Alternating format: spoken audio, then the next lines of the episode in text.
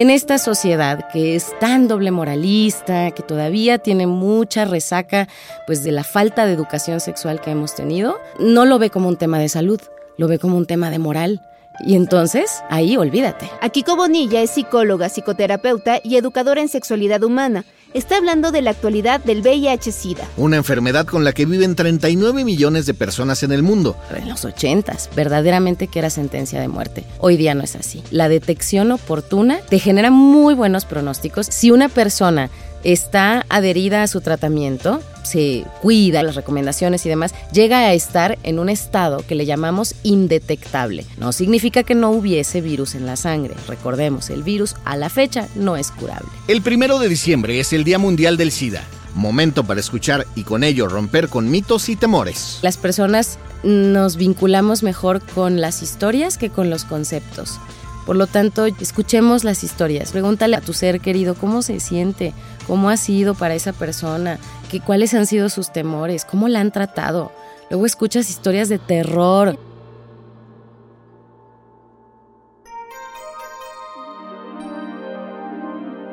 ¿Cómo se transmite el VIH? ¿Cuánto han avanzado los tratamientos? ¿Qué quiere decir que un paciente es indetectable en sus análisis? ¿Cómo debemos cuidarnos para no contraerlo? ¿Cómo abrazar a quienes viven con el virus? Aquí te lo vamos a contar.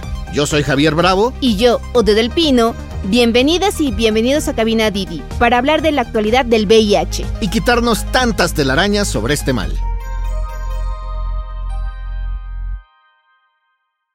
Entonces, el tema es, ¿qué es el VIH y el SIDA? Lo primero que es importante saber es que no son lo mismo. Así, no son lo mismo.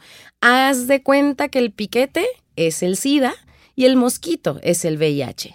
Es decir, el virus de la inmunodeficiencia humana, que es por sus siglas así nombramos al VIH, es este microorganismo infeccioso que entra al cuerpo de cualquier ser humano, esto es importante subrayarlo, de maneras muy específicas, que ahorita les platico, tiene tres vías muy específicas por las cuales se transmite, no se contagia, esto no es COVID, esto es transmisible, no contagioso. Qué bueno que haces esa diferencia, o sea, ahorita es contagiar Sí. Es diferente a transmitir. Este, exacto. Esto es súper, es una diferencia muy importante y que yo creo que sustancialmente ha afectado la manera en que entendemos el VIH todo mundo habla de contagio y esto no es COVID. Aquí no es de me escupes en la cara ya, no. Aquí hay vías específicas, como lo es la sexual, la perinatal, o sea, de madre a bebé, y por supuesto la sanguínea. Son las únicas tres vías de transmisión. Y ahorita les platico un poquito más. Pero ese es el virus. El virus lo que hace es entrar al cuerpo y atacar a tu sistema inmunológico. ¿Cuál es tu sistema inmunológico? Tus soldaditos, el sistema que tiene las defensas para que cualquier enfermedad, infección, bacteria, qué sé yo, pues la ubiquen, la combaten y listo, ya está sano, sana de vuelta. Este virus mañoso, eso es lo que hace. Entra y entonces de alguna manera se va y se coloca en las células que particularmente son nuestras células luchadoras y pues las convierte al lado oscuro, ¿no? De alguna manera, ya que las infecta, ya las células no están trabajando para tu cuerpo generando, pues en este caso, defensas, sino empiezan a generar copias del virus.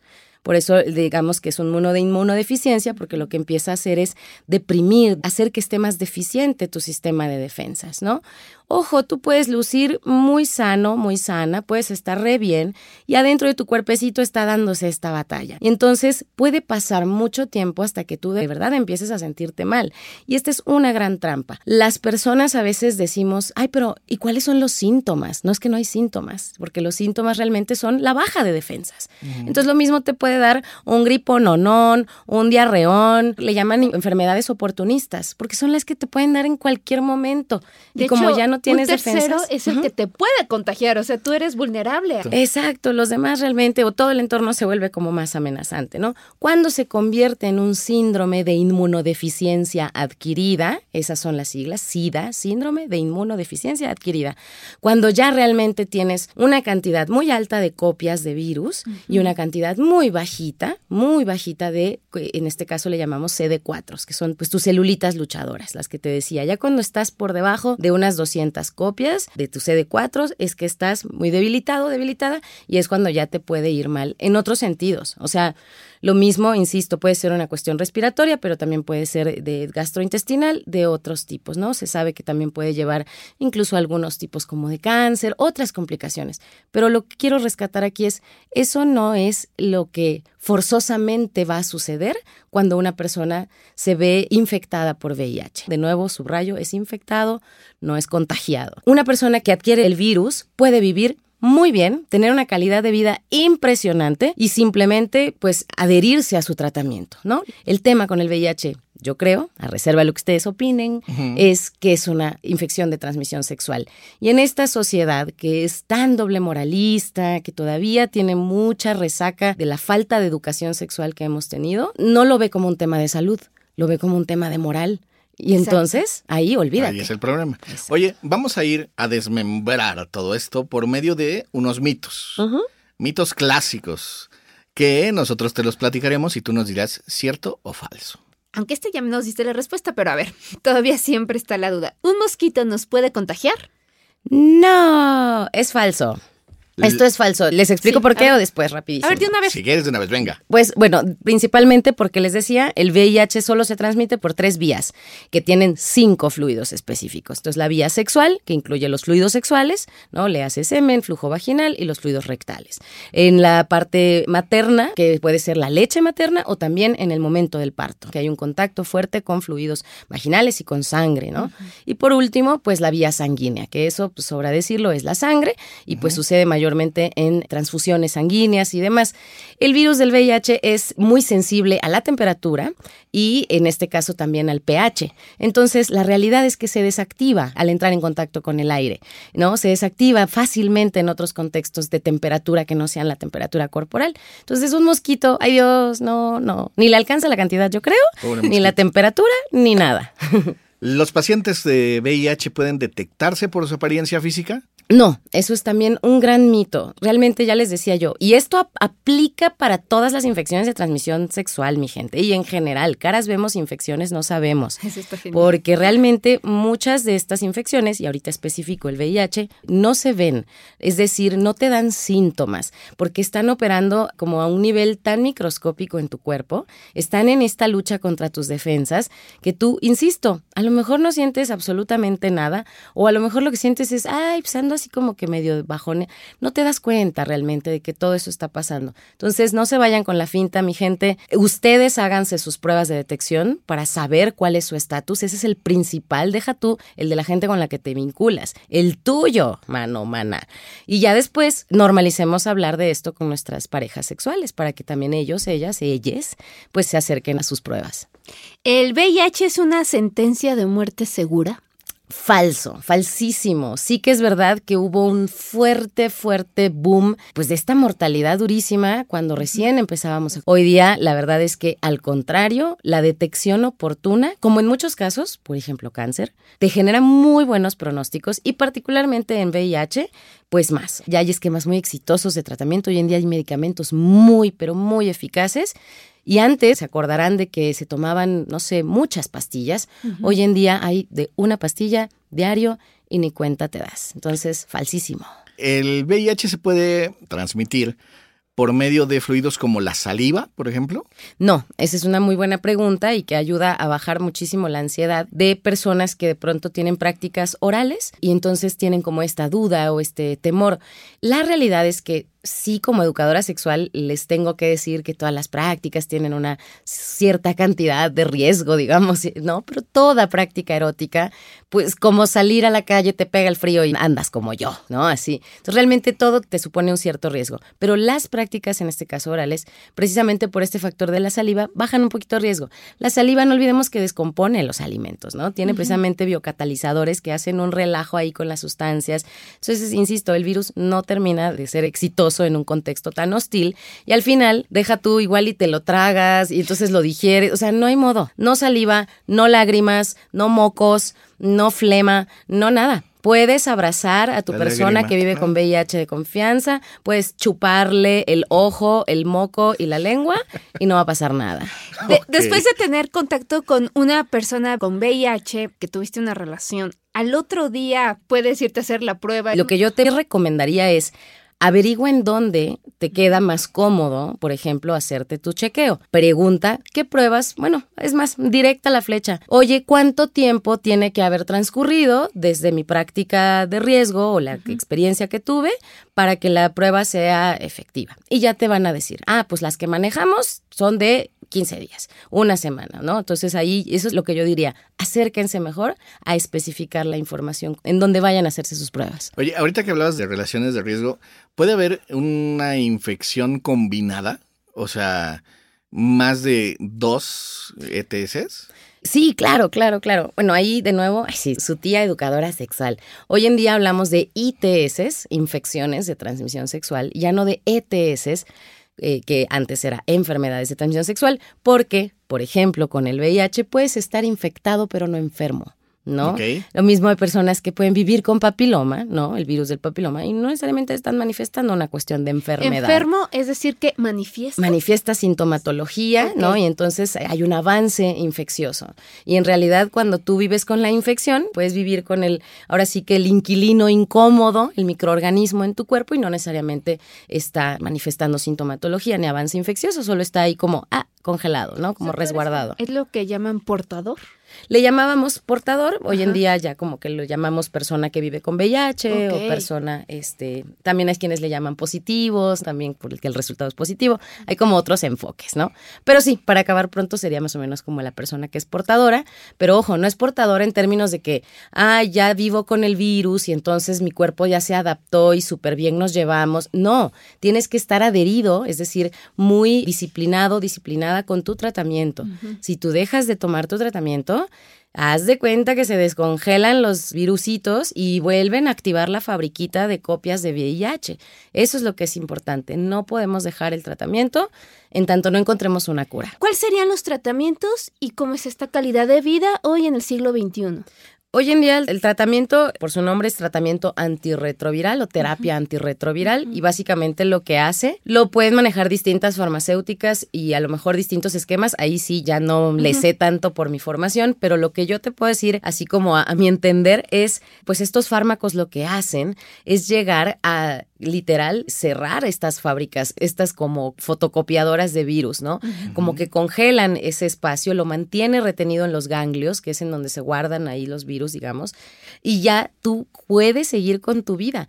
¿Qué es lo que sí es importante tener presente? De alguna manera, si tenemos una condición de salud como por ejemplo lo es la diabetes, pues sabemos que hay que comer algunas cosas, que hay que dejar de comer algunas otras, o sea, normal, ¿no? Vemos cómo perpetuar nuestra salud en ese sentido. Lo mismo con la parte de VIH. ¿De qué hablamos aquí? De que si ya sé que mi sistema inmunológico va a estar a lo mejor comprometidón, hay que estarnos haciendo nuestros respectivos chequeos, que son los conteos de CD4, que son ver cómo estás de tus defensas, estar viendo cómo sigues respondiendo al tratamiento, que no tengas de repente en una revisión un pico de, ay, ¿qué pasó? Ahí podríamos estar haciendo alguna falla al tratamiento y habría que ver si hay que cambiar. Eso pasa a veces cuando lo dejo de tomar, luego lo vuelvo a tomar y luego ya no me hace igual, ¿no? O sea, aquí tienes que estar realmente comprometido a tu salud. Sí. Pues es tu vida, ¿no? Es tu vida, eso es súper importante. Más allá de, hay algunas personas que de pronto se autocastigan. Como hemos creado una sociedad tan odiante en estos temas, mucha gente llega y dice, yo no me fijé, yo no sé con quién. Lo que decíamos, no se ve en la cara, yo no sé qué pasó, hoy tengo este diagnóstico ya no merezco amar, ni, ni, ser amado, ni que, me quieran. que me quieran, ni nada. O sea, casi, casi se vuelve una suerte de me dejo morir o no merezco vivir, ¿no? Y esto además incluso con un tinte a veces religioso muy fuerte, como si hubiese sido un castigo divino.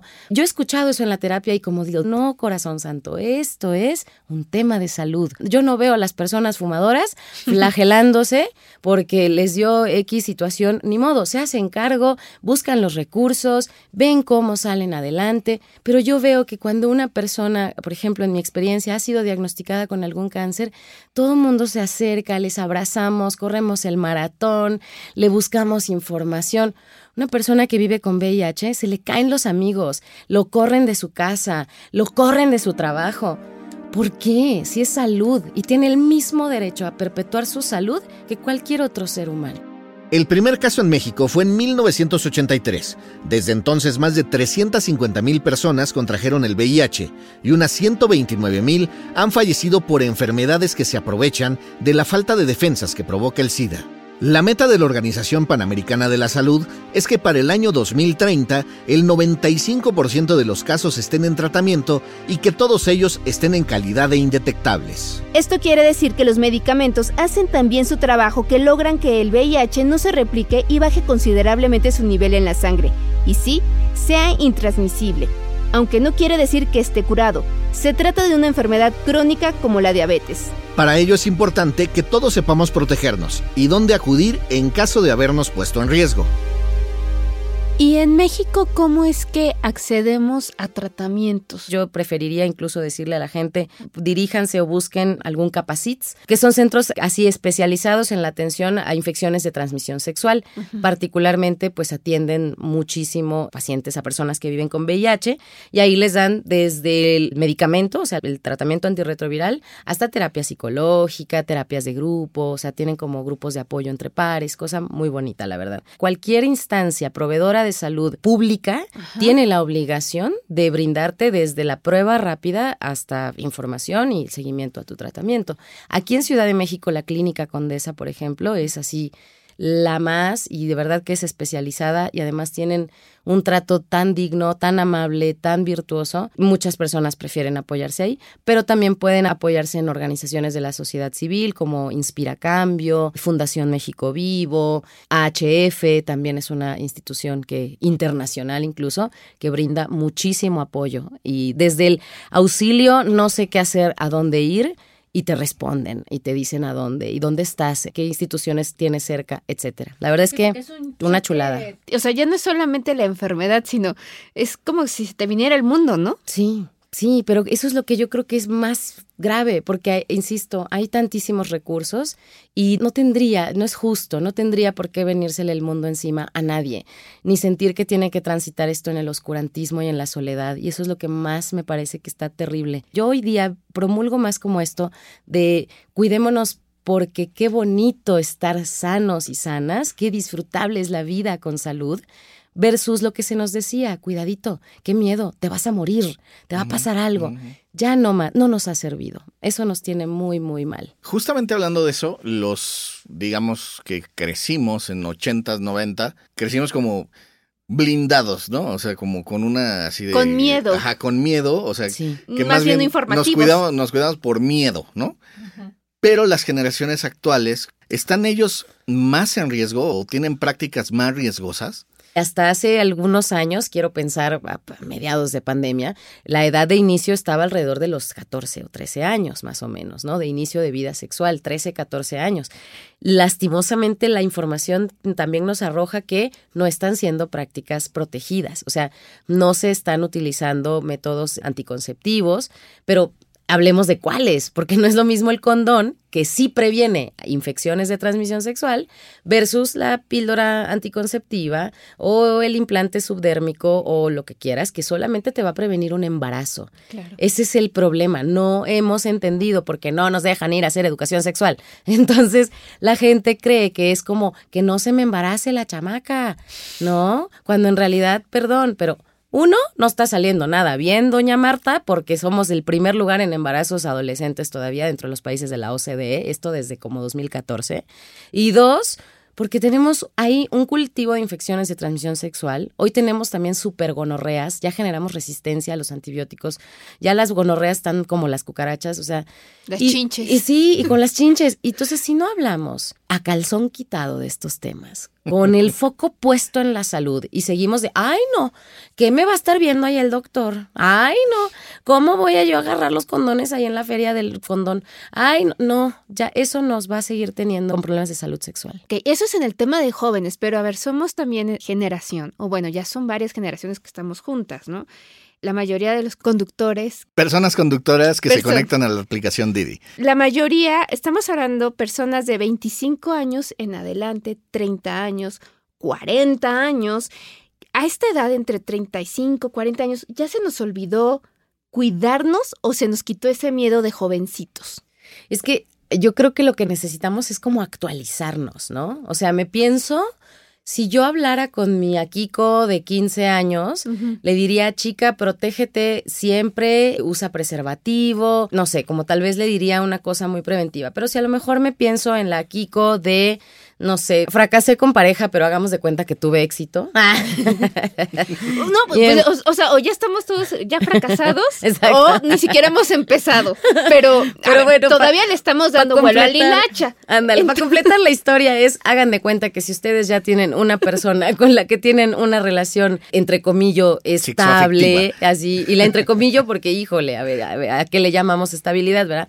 Amigos este, cariñosos. Amigos cariñosos. Que tengamos en cada esquina. Está todo Pues últimamente, si estamos de acuerdo, está bien. Ir al cine? Yo qué le diría a esas personas, háganse chequeos periódicos. Y ojo, ciertamente siempre el hito, así lo más, sería pues protejámonos en todo momento. Pero sabemos que no siempre pasa, no, a veces no te da la gana o qué sé yo. Entonces, hazte cargo de tu salud y ese es el tema importante. Hazte chequeos periódicos. Si tienes varias parejas sexuales o tienes relaciones sexuales con distintas personas en distintos momentos del año, yo siempre digo, háztela cada tres meses. La prueba. Las pruebitas, todas. Y por ejemplo, las personas conductoras que se conectan a Didi, al hacer sus actividades, en la vía pública corren algún riesgo? No, qué buena pregunta. Y ahí va con mucho cariño para todos y todas quienes se conectan a la plataforma y no tienen riesgo alguno. Digo, a menos que se vayan a tener la relación sexual desprotegida y este y no conozcan el estatus de salud. O sea, no es peligroso convivir. Más bien, uno es peligroso para ellos, ¿no? Casi que sí, casi que somos más peligrosos, peligrosas para ellos, ellas. Ojo, cuando están en una fase ya de SIDA, cuando tienen verdaderamente abajo sus defensas y tenemos al virus en una presencia muy grande en el cuerpo, una alta carga viral. Si una persona, y esta es información importantísima, si una persona está adherida a su tratamiento y digamos se cuida y todo esto, ¿no? Las recomendaciones y demás, llega a estar en un estado que le llamamos indetectable. ¿Por qué se llama indetectable? Porque en ese tiempo, cuando se hizo este descubrimiento científico, el aparato que contaba la cantidad de virus en la sangre, ¿haz de cuenta? Ya no alcanzaba a contar la cantidad de virus. Es decir, no significa que no hubiese virus en la sangre. Recordemos, el virus a la fecha no es curable. Pero ya era tan poquita que el aparato no lo contaba. Entonces, se hicieron investigaciones, esto fue, si no estoy mal, la Corte que lo publica ya finalmente en el 2018, Hicieron investigaciones con parejas cero discordantes, es decir, parejas en las cuales una persona vive con VIH y la otra no. Y tuvieron relaciones sexuales de diferente tipo, particularmente las más riesgosas, que sabemos que son las prácticas vía anal, y la transmisión fue cero. Es decir, y sin protección. Una persona indetectable es intransmisible. Yo puedo vivir con VIH, tener relaciones sexuales sin protección y no transmitir. Hay también ya una como pastilla, ¿no? Un tratamiento que se toma antes de las relaciones sí. y también ayuda, ¿no? Sí, ese es el PrEP, que es la profilaxis preexposición ciertas personas que son candidatas, esto es importante, no es idealmente no, ¿cómo decirlo?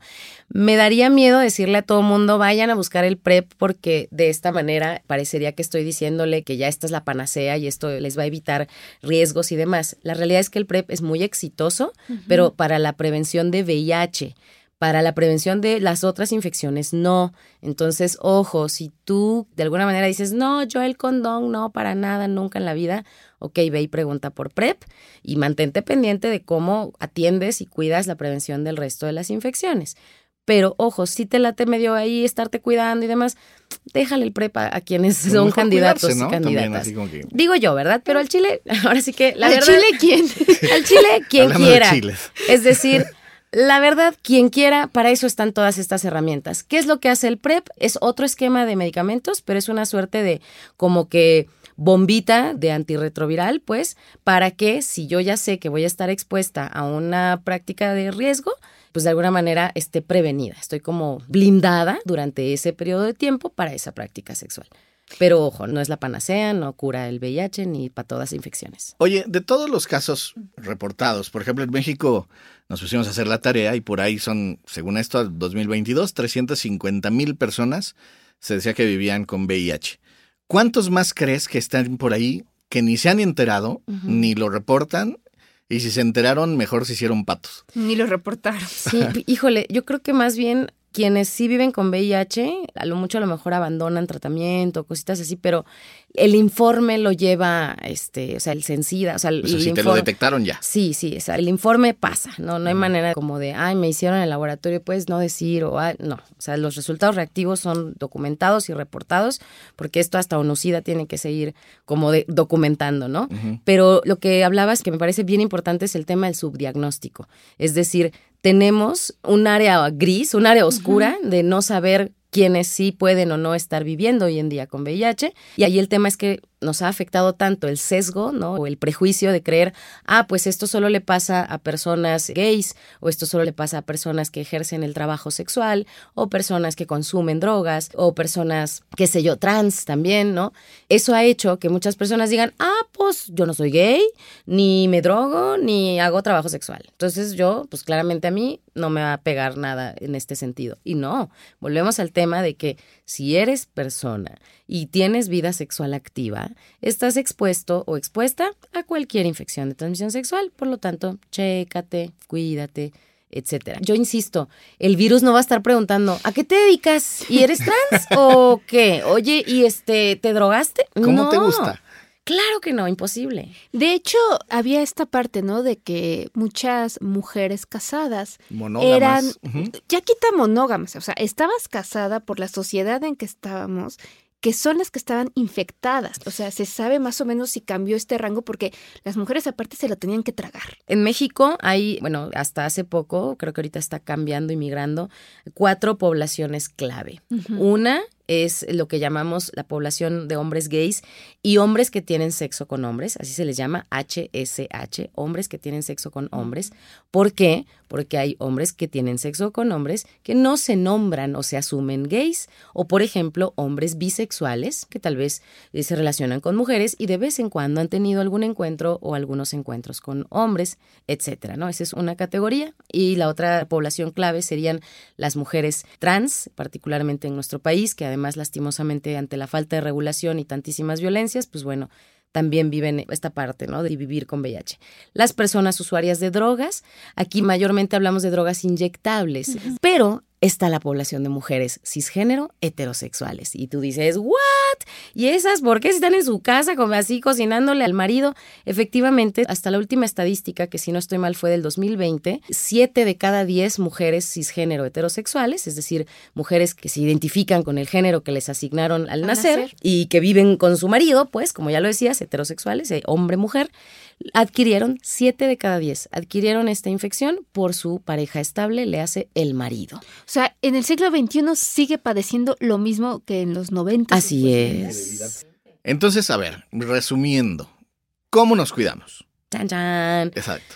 Yo te diría, así, primero tu vacuna es quítate el estigma. Quítate esa pelusa. ¿Casadas o no casadas? sí, casada, rejuntada, separada. O casado o no casado. Sí, chava, chavarruca. Chévere. No importa. Aventurero o, pacífico. Yo digo, si eres persona y te sirve la boca para comer, Ahí está, listo, ya con eso. Quítate esas pelusas y empieza entonces de verdad a acercarte a la información. ¿Qué necesitas saber?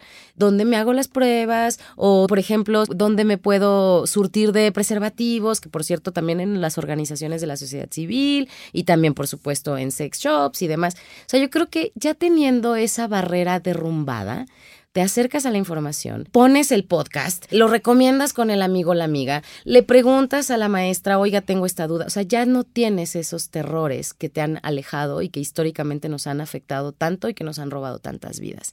Yo sí creo, yo perdí a una persona muy, muy querida y creo que fue porque literal dijo, pues yo creo que prefiero no saber. No, mejor no quiero enterarme por todo este terror, un poco al estigma.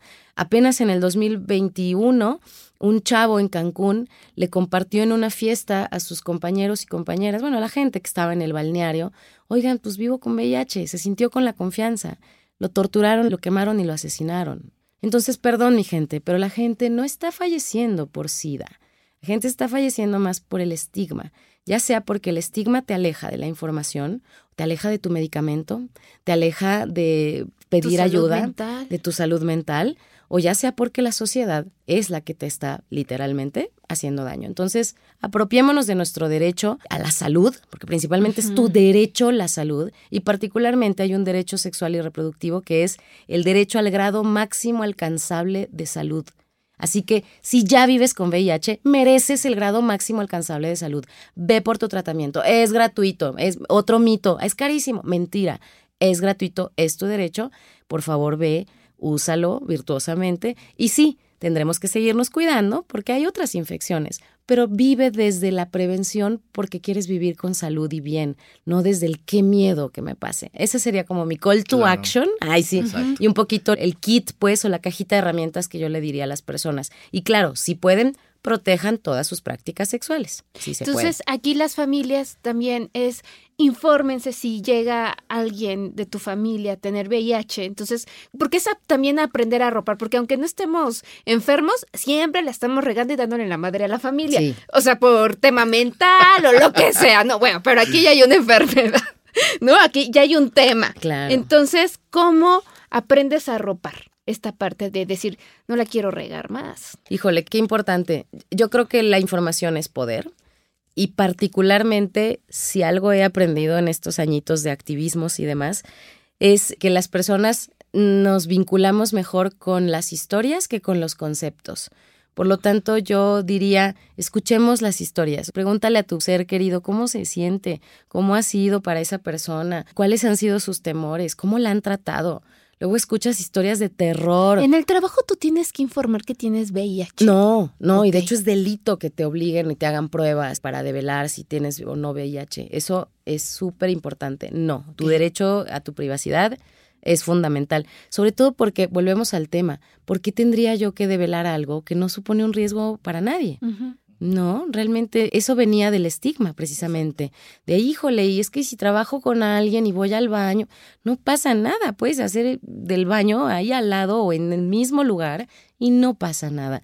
Y sobre todo, yo creo, un último llamado, el abrazar la idea de que esto nos puede pasar a cualquier persona, como lo hicimos con el COVID. Cuando empezamos a darnos cuenta de que esto nos podía pasar a cualquiera, nos hermanamos un poquito más pero ante el VIH y algunos otros padecimientos que están asociados, entre comillas, a ciertas poblaciones que ya tienen un... Y prácticas. Ajá, y prácticas, y hay como un sesgo.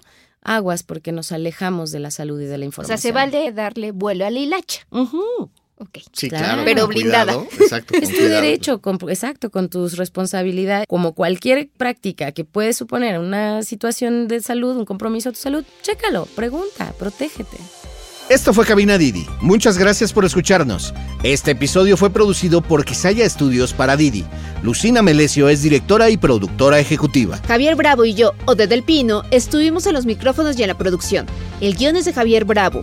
En la producción también estuvieron Paula Vilella, Irene Rosales y Sara Carrillo. El diseño sonoro y el tema musical son de Carlos Jorge García y Tiger Lab. Los ingenieros de grabación en el estudio fueron Manuel Vargas Mena, Gabriel Chávez y Mateo Pineda de Soundmob Studio. Por Didi, Marisa Hurtado es la encargada de comunicación en el sector de movilidad y Gerardo Arriola es analista de comunicación. Y para que conozcas las promociones vigentes de Didi y cheques términos y condiciones, entra a la página mexico.didiglobal.com. ¿Te gustó Ruta Didi? No olvides darle clic al botón de seguir en cualquier plataforma en la que te guste escuchar tus podcasts, porque estamos en todas y es gratis. Nos vemos la próxima semana. Bye.